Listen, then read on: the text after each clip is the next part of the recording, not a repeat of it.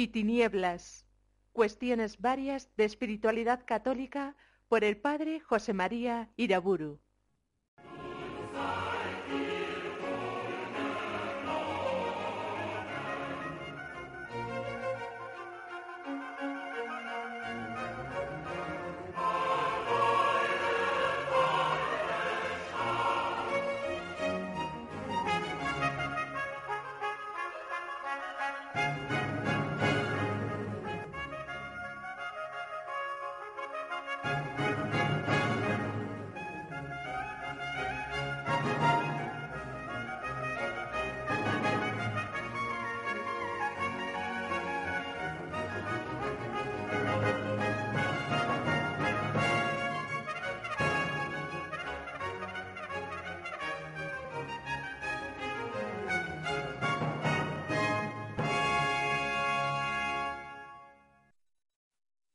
En el nombre del Padre, del Hijo y del Espíritu Santo. En esta tercera conferencia sobre la actividad apostólica y misionera que debe caracterizar toda espiritualidad cristiana, quiero fijarme especialmente en las cualidades espirituales del apóstol de Jesucristo. Y en primer lugar voy a fijarme en la relación que hay entre la vida de oración y la capacidad apostólica y misionera. Todos los cristianos, ciertamente, deben orar, pero muy especialmente aquellos que han sido llamados por Dios a la vida apostólica y misionera. Recuerden aquella escena de Marcos 3 en la cual Jesucristo elige a algunos para que entren a vivir como compañeros suyos y para enviarlos a predicar. Si no viven en una intimidad con Él como compañeros suyos, no pueden ser enviados a predicar.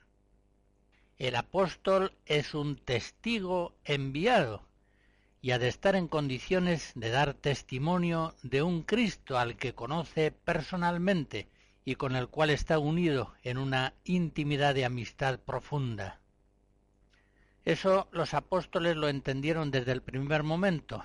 Por eso en el capítulo sexto de los Hechos de los Apóstoles vemos que cuando la primera comunidad cristiana se va desarrollando y se van complicando en su interior los diversos trabajos y ocupaciones, lo primero que hacen los apóstoles es instituir unos diáconos para que se ocupen de todo ese ajetreo interno a la vida de la comunidad eclesial y la razón que da San Pedro es que nosotros los apóstoles debemos dedicarnos a la oración y al ministerio de la predicación.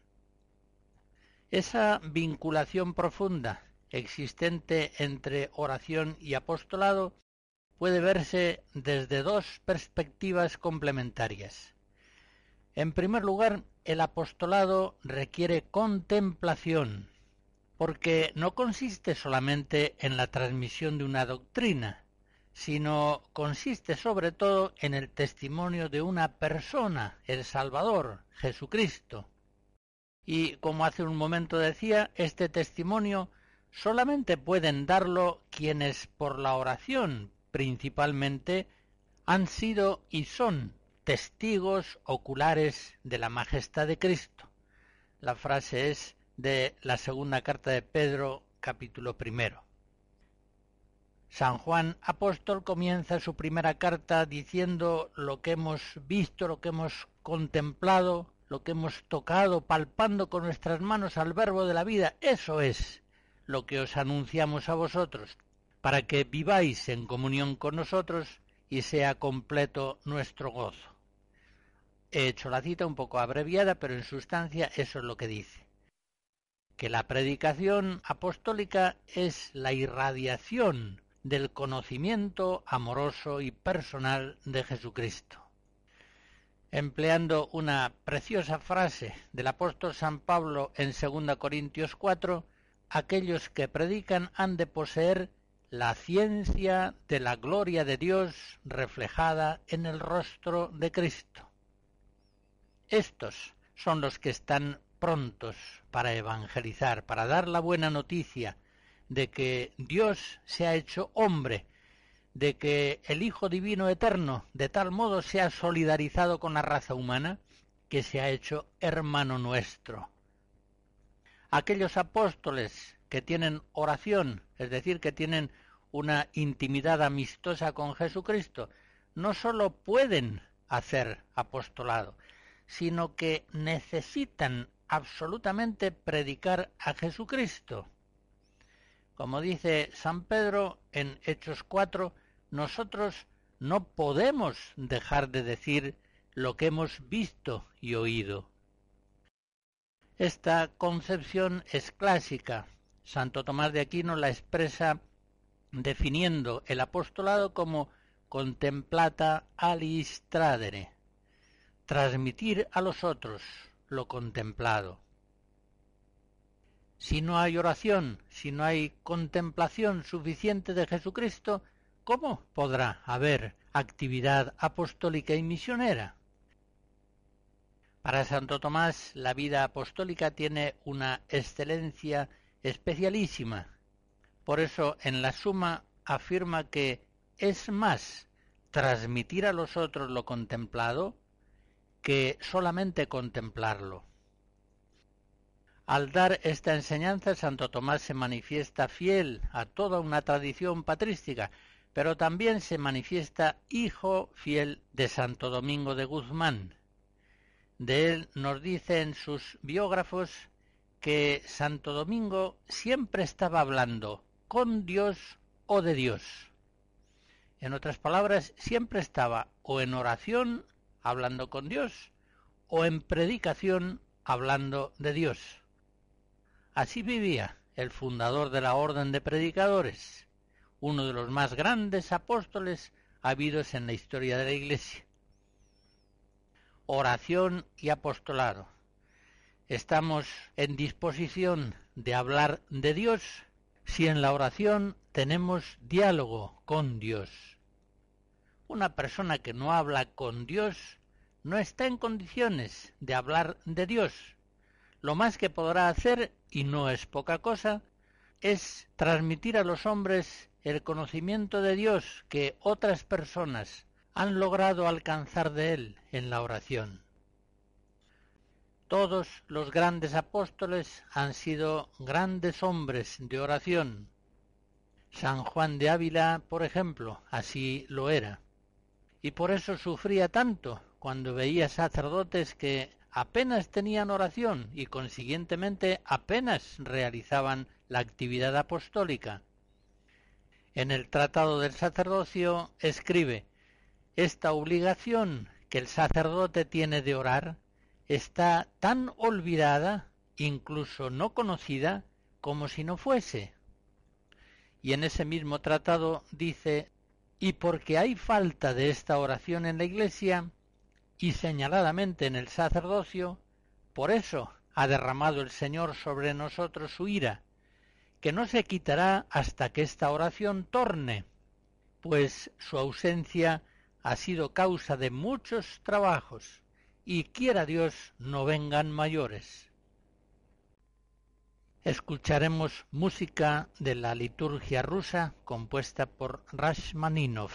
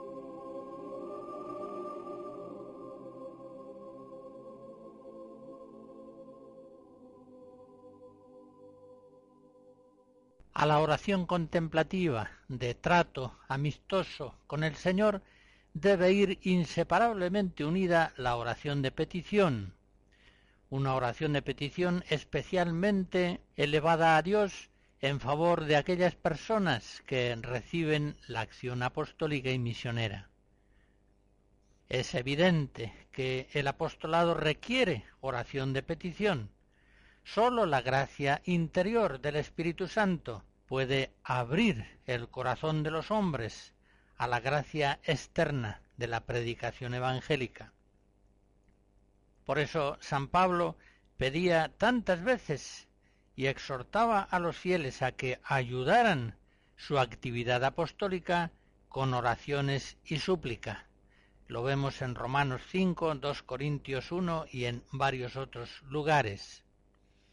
El mundo está cerrado a la verdad de Cristo y con incesantes súplicas hemos de orar, como decía San Pablo en Colosenses 4, para que Dios nos abra puerta para la palabra y podamos anunciar el misterio de Cristo. La oración de petición ha de conseguir que Dios, por amor gratuito y misericordioso, Dios omnipotente, abra el corazón de los hombres y de los pueblos, de tal modo que puedan recibir la buena noticia, puedan verse iluminados por la fe en Cristo, Salvador del mundo. Un cristiano que se mueve mucho en numerosas actividades apostólicas, pero que no reza, que no reza apenas, viene a ser como un hortelano que trabajara en su campo de sol a sol, pero se olvidase de regar sus plantas. No conseguiría nada más que cansarse sin fruto alguno. Muchos de los que abandonan su actividad apostólica o la reducen a mínimos vergonzantes han llegado a esta situación lamentable por falta de oración. Su actividad apostólica, insuficientemente apoyada y fundamentada en la oración, era tan estéril que ha acabado por defraudarles y finalmente la han abandonado. Hay que trabajar y hay que orar. Ora et labora. Sin la oración de petición, el trabajo apostólico y misionero no tiene por qué dar fruto. Solamente es el Espíritu Santo el que puede renovar la faz de la tierra. Solamente Él puede dar a los hombres un corazón nuevo y un espíritu nuevo. El apóstol San Pablo en 1 Corintios 3 expresa muy claramente cómo él entiende la actividad apostólica. Dice así, después de todo, ¿qué es Apolo y qué es Pablo? Ministros, simples servidores, según lo que a cada uno ha dado el Señor, por cuyo ministerio vosotros habéis creído. Yo planté y Apolo regó, pero el que ha hecho crecer es Dios ni el que planta ni el que riega valen algo, sino Dios que da el crecimiento. Nosotros somos cooperadores de Dios, y vosotros sois el campo de Dios, el edificio de Dios. Da pena comprobar en no pocas ocasiones que cristianos sin oración pretenden sin embargo hacer apostolado y continuamente sufren la frustración de una acción laboriosa que apenas da fruto alguno. Estos se extrañan, incluso se escandalizan de la mínima eficacia que el Señor da a sus actividades apostólicas, siendo así que esa esterilidad es perfectamente previsible. En la actividad apostólica y misionera la oración de petición debe ir siempre por delante, como la proa de un barco. San Juan de Ávila, en una plática dirigida a sacerdotes, decía, refiriéndose al apostolado sacerdotal, si uno no es sacerdote, que no tome el oficio de abogar, si no sabe hablar. Y diría yo que no sé con qué conciencia puede tomar este oficio quien no tiene don de oración, pues de la doctrina de los santos y de la escritura divina aparece que el sacerdote tiene por oficio orar por el pueblo. En este sentido, por emplear aquellas palabras de San Pablo en 2 Timoteo 4, el sacerdote que no alaba a Dios y que no intercede pidiendo por el pueblo, no cumple su ministerio. No se extrañe, pues, si sus actividades, en el caso que se den, que a veces se dan muy escasamente, no dan fruto. Hablando San Juan de la Cruz de personas muy activas que se dedicaban al apostolado, pero que sin embargo apenas tenían oración, en el cántico espiritual 29 da el siguiente aviso. Adviertan aquí los que son muy activos, que piensan abarcar el mundo con sus predicaciones y obras exteriores, que mucho más provecho harían a la Iglesia y mucho más agradarían a Dios, dejando aparte el buen ejemplo que de sí darían, si gastasen siquiera la mitad de ese tiempo en estarse con Dios en oración. Ciertamente entonces harían más y con menos trabajo con una obra que con mil, mereciéndolo su oración y habiendo obtenido fuerzas espirituales en ella porque de otra manera todo es martillar y hacer poco más que nada, y a veces nada, y aun a veces daño. Según lo que hemos recordado hasta aquí, parece claro que es muy profunda la vinculación entre oración y apostolado. El apostolado requiere contemplación y el apostolado requiere oración de petición. Por eso podemos concluir diciendo que la fuerza apostólica se hace máxima cuando la oración llega a su forma mística, es decir, a su forma plenamente desarrollada. Mientras el cristiano principiante, con la ayuda de Dios, va formando sus virtudes y se ejercita en oraciones activas, discursivas, tiene lógicamente una capacidad muy escasa para el apostolado. Pero cuando, perseverando con la gracia de Dios en la oración y en su empeño ascético, ya ha purificado su corazón, alcanza a ver a Dios en la oración semipasiva y en la contemplación mística, entonces es cuando su fuerza apostólica se hace máxima. Santa Teresa de Jesús, en el capítulo 21 de su vida, dice que llegada un alma aquí, no es sólo deseos lo que tiene por Dios. Su majestad le da fuerzas para ponerlos por obra. Y dice también, esta vez en el capítulo 13 del libro de la vida, a mí me acaeció, y por eso lo entiendo, cuando procuraba que otras tuviesen oración, que como por una parte me veían hablar grandes cosas del gran bien que era tener oración, y por otra parte me veían con gran pobreza de virtudes, no sabían cómo se podía compadecer lo uno con lo otro. Y así, en muchos años, sólo tres se aprovecharon de lo que yo les decía. Y en cambio, Después que ya el Señor me había dado más fuerza en la virtud, y añado yo, y en la oración, se aprovecharon en dos o tres años muchas. Sólo en la plenitud de la vida de oración puede darse la plenitud de actividad apostólica y misionera. La misma doctora, en el capítulo 19 del libro de su vida, dice que cuando ya un apóstol llega a la oración mística, comienza a aprovechar a los prójimos casi sin entenderlo ni hacer nada de sí. Es la oración la que alegra nuestros corazones y la que nos hace capaces de transmitir a los hombres en forma persuasiva la buena noticia, el Evangelio.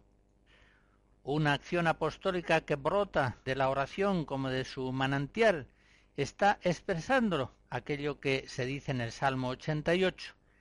Dichoso el pueblo que sabe aclamarte, Señor. Caminará a la luz de tu rostro. Tu nombre es su gozo cada día.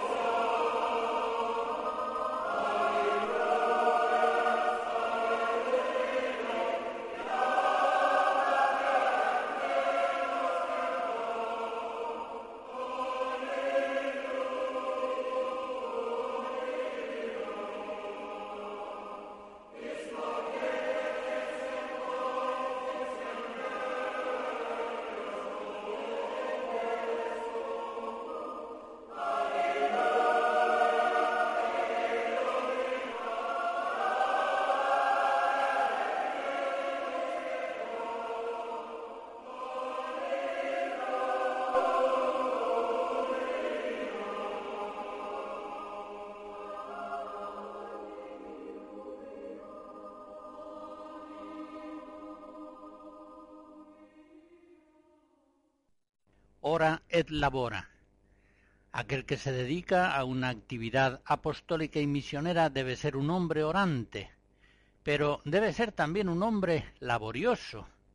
La actividad apostólica es un trabajo, implica una serie de acciones bien planificada y llevada adelante con inteligencia y perseverancia, poniendo en cada caso los medios más adecuados para obtener el fin que se pretende.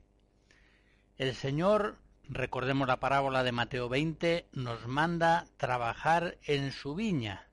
Pues bien, hemos de trabajar la viña del Señor con todo empeño, no permitiendo que nuestro trabajo sea intermitente, escaso, improvisado, incompetente, abandonado a las ganas cambiantes de nuestro estado de ánimo. Ya sabemos que es Dios quien da el crecimiento, pero nosotros hemos de roturar el terreno, hemos de plantar, hemos de regar, hemos de hacer todo lo preciso para que las plantas crezcan con la gracia de Dios favorablemente. En Lucas 10 nos dice Jesucristo que la mies es mucha y los obreros son pocos. Pues bien, si somos pocos los obreros del campo de trigo del Señor, más razón para que trabajemos mucho y bien. San Pablo en 2 Corintios 12 les dice a aquellos cristianos de Corinto que Él se gasta y se desgasta por sus almas hasta el agotamiento. Así tenemos que trabajar para difundir el reino de Dios entre los hombres, en cuanto cooperadores de Dios, dejándonos mover por su amor poderoso, dedicando a su servicio lo mejor que hay en nosotros, nuestra inteligencia, nuestro amor, nuestra fuerza, nuestro tiempo, también nuestro dinero, todos los dones, todos los talentos que el Señor nos haya confiado. Ay de mí si no evangelizara. 1 Corintios 9 todo es poco lo que hagamos para glorificar a Dios en este mundo y procurar la salvación de nuestros hermanos. El apóstol San Pablo en 2 Timoteo 1 le exhorta a su compañero, comparte conmigo los trabajos que es necesario padecer por el Evangelio, animado con la fortaleza de Dios y en el capítulo segundo de la misma carta le dice, soporta las fatigas como buen soldado de Cristo Jesús. Y sigue diciendo, el que milita para complacer al que le alistó como soldado, no se embaraza con los negocios de la vida. El labrador ha de fatigarse antes de percibir los frutos. Ya se comprende que cuando la actividad apostólica viene desarrollada por laicos cristianos, ellos han de tener siempre presente que su familia y los trabajos de su profesión deben tener un lugar primero. Pero también a ellos llega el consejo del apóstol. Cuántas veces los laicos se embarazan con tantas actividades mundanas, por lícitas que sean y nobles, que no les dejan tiempo ni fuerzas para la actividad apostólica. El apostolado exige una dedicación asidua, que no quede abandonada simplemente a la gana eventual o a las circunstancias favorables que puedan presentarse. Exige un compromiso, un empeño por el cual la persona, bien sea en actividades individuales o asociadas en un grupo, en la parroquia, en un movimiento, realiza al servicio de Cristo para el bien de sus hermanos. La actividad apostólica y misionera implica viajes, implica visitas, conversaciones a veces largas, cartas, llamadas por teléfono, procurar a una persona aquellos libros que mejor pueden ayudarle para su crecimiento espiritual. En fin, son muchos y variados los trabajos que lleva consigo la acción apostólica y misionera. Y nosotros debemos unir con toda fidelidad a la acción del Espíritu Santo en nosotros la oración y el trabajo, para la gloria de Dios y la salvación eterna de nuestros hermanos.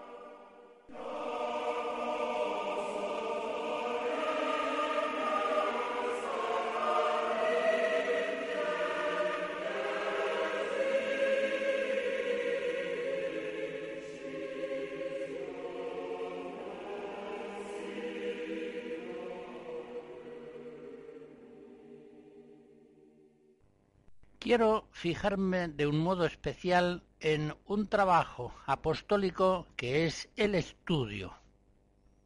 Es indudable que tanto la oración como el estudio potencian grandemente nuestra actividad apostólica. El apóstol Pedro en su primera carta, capítulo 3, dice que hemos de estar dispuestos siempre a dar razón de nuestra esperanza, y eso lo dice a todos, no solamente a los sacerdotes. Es una carta dirigida a fieles seglares en general. Pero San Pedro se dirige muy especialmente a aquellas personas que se dedican en buena parte al apostolado, ya que estas personas, llamadas por Cristo a ese ministerio altísimo, deben procurarse por el estudio una formación doctrinal, histórica, moral muy especialmente clara y profunda, que de verdad les permita dar razón persuasiva de su esperanza a aquellos que se la pidieran, pero también a los otros que no se la piden. Conviene advertir desde el principio que así como recibimos muchas solicitudes para ciertos trabajos, visitas, gestiones, servicios y otras actividades varias, muy pocas veces somos estimulados a la oración y al estudio. Esas dos preciosísimas actividades espirituales debemos sacarlas adelante por convicción propia y normalmente sin ayuda exterior, más bien con frecuencia dificultados por el ambiente en el que estamos viviendo, empezando en ocasiones por la propia familia.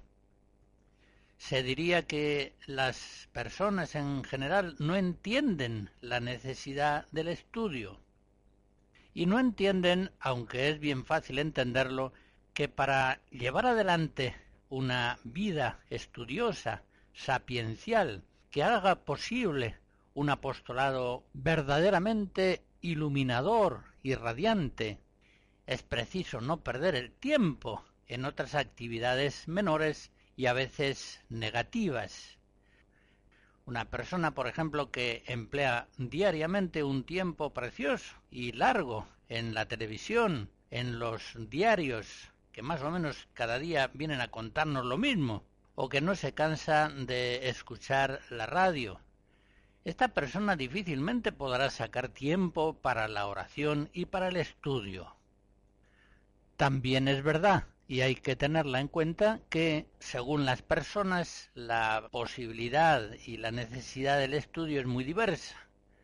El cura de Ars tenía una preparación intelectual muy escasa, aunque también él, según sus posibilidades, dedicaba gran empeño y trabajo en preparar sus sermones. Otros grandes apóstoles, como San Luis María Griñón de Montfort, San Roberto Belarmino, han sido muy estudiosos, han potenciado su acción apostólica por el estudio. Pues bien, en esto como en todo, cada uno haga según la gracia que Dios le dé. Pero en todo caso, estudiemos bien. Lo que no se hace bien se hace mal. Y me atrevo a afirmar que el estudio es una de las actividades que más frecuentemente se hacen mal. Por eso me van a permitir que les dé algunos consejos que me parecen útiles para estudiar bien. En primer lugar, hay que leer, hay que estudiar a fondo, entendiendo los textos que se estudian.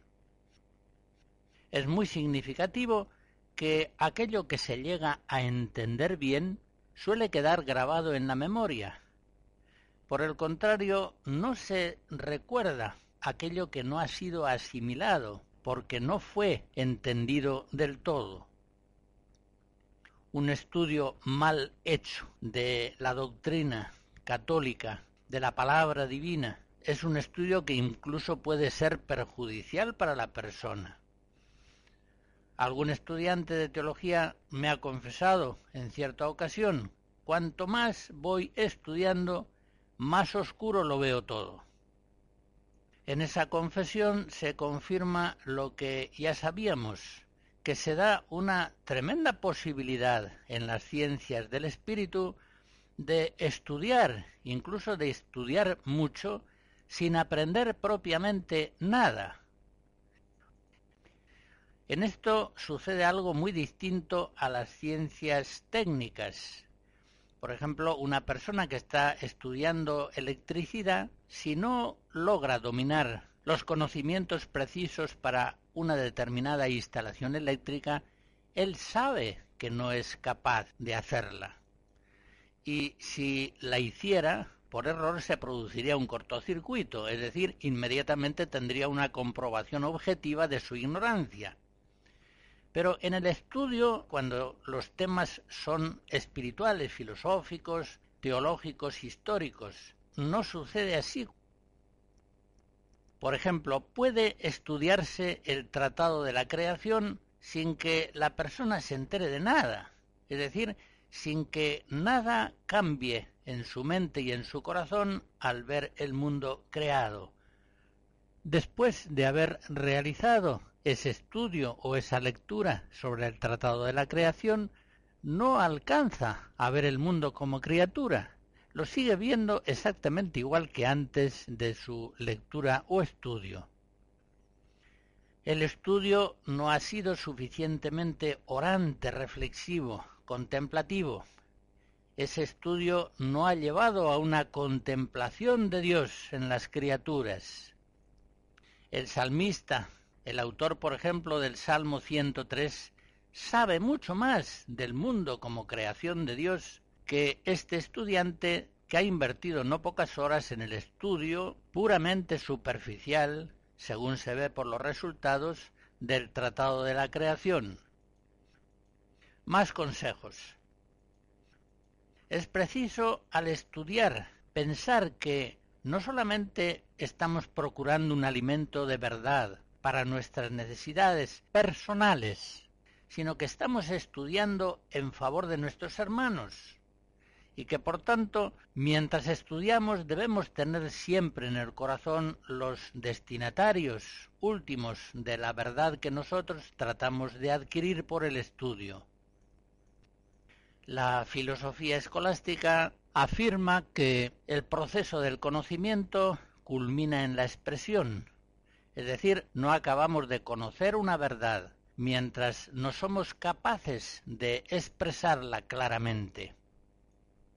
Por eso, como digo, debemos estudiar en orden al apostolado, pensando durante el estudio en la expresión persuasiva de las verdades que estamos considerando.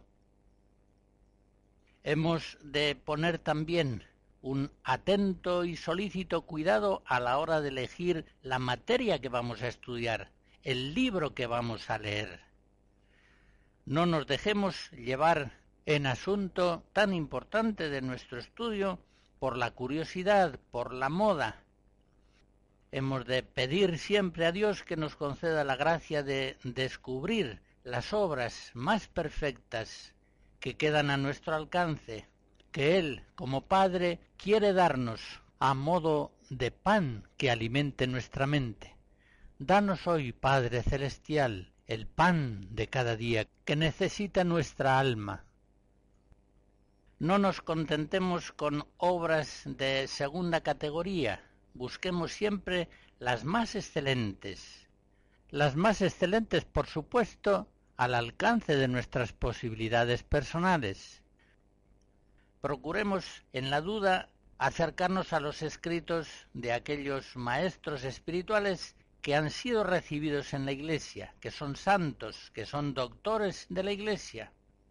Prestemos especialísima atención a la lección divina de la Sagrada Escritura, a los escritos de los santos padres, a los textos de la Sagrada Liturgia, a los documentos del Magisterio Apostólico, a los escritos de los santos.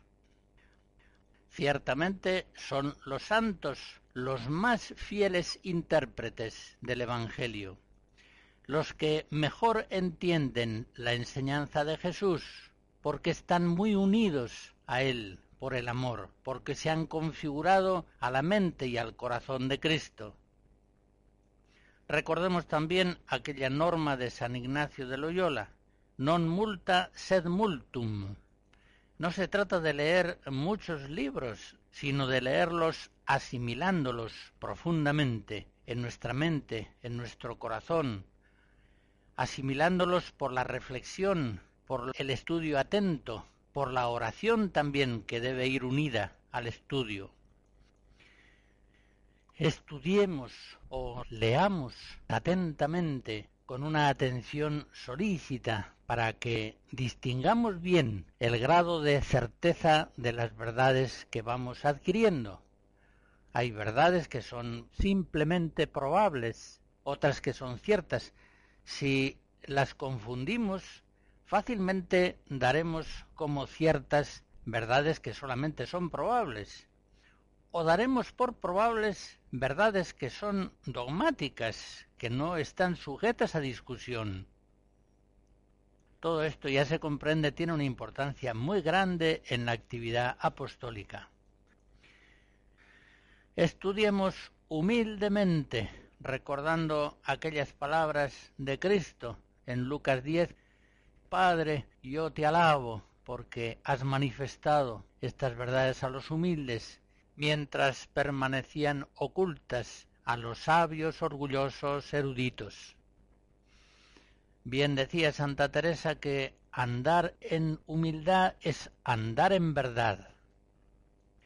Solamente en la medida en que somos humildes tenemos acceso a la verdad. En la medida en que somos soberbios, estamos bajo el influjo del Padre de la mentira y la verdad nos queda oculta. Por eso que nuestro estudio y nuestra lectura vaya siempre en compañía de la oración de súplica. Dame, Señor, tu luz y tu verdad muy conscientes de que por nosotros mismos no vamos a alcanzar la sabiduría de las cosas divinas. Estudiemos en una perfecta docilidad al magisterio apostólico. Ya en el mismo principio de la Iglesia se multiplicaron los pseudoapóstoles, que venían a ser aquella cizaña de la cual habla Jesús en una parábola. Los apóstoles combaten a esos maestros del error con gran frecuencia y los fieles que permanecían en la fe de la Iglesia eran aquellos, Hechos 2.42, que perseveraban en escuchar la enseñanza de los apóstoles. Esto, como he señalado hace un momento, exige hacerse como niños, ser humildes, hacerse como niños para entrar en el reino de los cielos, para participar de la sabiduría de Dios, saber hacerse discípulos, saber mirar a la Santa Iglesia como madre y maestra, mater et magistra, tener una verdadera querencia hacia todo lo que la Iglesia enseña en su tradición, en las encíclicas, en los concilios, en el catecismo, y por supuesto leer el magisterio apostólico dejándose enseñar por él, es decir, adoptando una actitud discipular, receptiva, humilde, siempre dispuestos a modificar en lo que sea necesario nuestro pensamiento cuando se muestre diferente a la doctrina de la Iglesia. Termino estas observaciones recordando las palabras que antes citaba del apóstol San Pedro. Estad siempre prontos a dar razón de vuestra esperanza es decir, a dar razón de vuestra fe. Y esa exhortación de San Pedro se hace muy especialmente apremiante para quienes colaboran en las actividades apostólicas. La conversión de los hombres que se pretende en la acción apostólica consiste ante todo en una metanoia, en un cambio de mente. Por tanto, las exhortaciones de la actividad apostólica no han de dirigirse preferentemente a la voluntad, sino más bien al entendimiento. Han de ser capaces de transmitir a los incrédulos la buena noticia, el Evangelio, una ciencia sagrada revelada por Dios a los hombres. Y esto exige que el apóstol tenga una formación doctrinal suficientemente clara y profunda, también a la hora de responder apologéticamente las objeciones que han de llegarle de los hombres carnales, de aquellos que todavía están ciegos, todavía no han abierto por la gracia de Dios sus ojos a la luz de la fe. Da mucha pena ver en ocasiones que laicos apostólicos, incluso sacerdotes y religiosos, se quedan perplejos, se quedan mudos ante objeciones de los no creyentes que son elementales. Por ejemplo, el sufrimiento de los niños, cómo Dios puede ser bueno permitiendo el mal del mundo. Ante las objeciones de los que no creen, no saben dar razón de su fe. Todas esas objeciones están ya respondidas en la Sagrada Escritura y por supuesto en la enseñanza secular de la Iglesia. Desde luego que aquel que conoce bien la Sagrada Escritura, los padres, el magisterio apostólico, la enseñanza de la tradición católica, está ya dispuesto para dar razón de su esperanza, tiene una fuerza apologética suficiente para el apostolado. Pero es indudable que la lectura de ciertos libros apologéticos de la fe cristiana nos suministran datos y argumentos que pueden potenciar altamente nuestra actividad apostólica, haciéndola más persuasiva y más capaz de responder a los interrogantes que a veces abruman a las personas con quienes tratamos. Libros como algunas razones para creer, leyendas negras de la Iglesia, los desafíos del católico, cómo la Iglesia construyó la civilización occidental, el coraje de ser católico, libros como estos y tantos otros antiguos o actuales pueden ayudarnos mucho en nuestra acción apostólica. Cuando por la oración y por el estudio hemos asimilado a Cristo como verdad de Dios, estamos listos para dar razón de nuestra esperanza a quien nos la pidiere. Con la gracia del Espíritu Santo hemos verificado, hemos hecho verdadera nuestra mente, hemos verificado nuestro corazón. La verdad de Dios, que es Cristo, habita en nosotros. Como dice San Pablo en 1 Corintios 2, nosotros tenemos la mente de Cristo. Y entonces, en palabras de Jesús, Mateo 12, de la abundancia del corazón habla la boca. Cristo personalmente, Él es para los hombres la verdad, el camino, la vida. Por eso, si nos configuramos a Él por la oración, por el estudio, por el empeño ascético y muy especialmente por los sacramentos, nosotros también seremos para nuestros hermanos fuentes incesantes de la verdad de Dios, de esa verdad que libera del mundo y de todos sus engaños, del demonio y de todas sus mentiras, de la carne, es decir, de los errores y falsedades que por nuestro temperamento, por la circunstancia en la que vivimos, por la educación que hemos recibido, son como tinieblas que nos envuelven.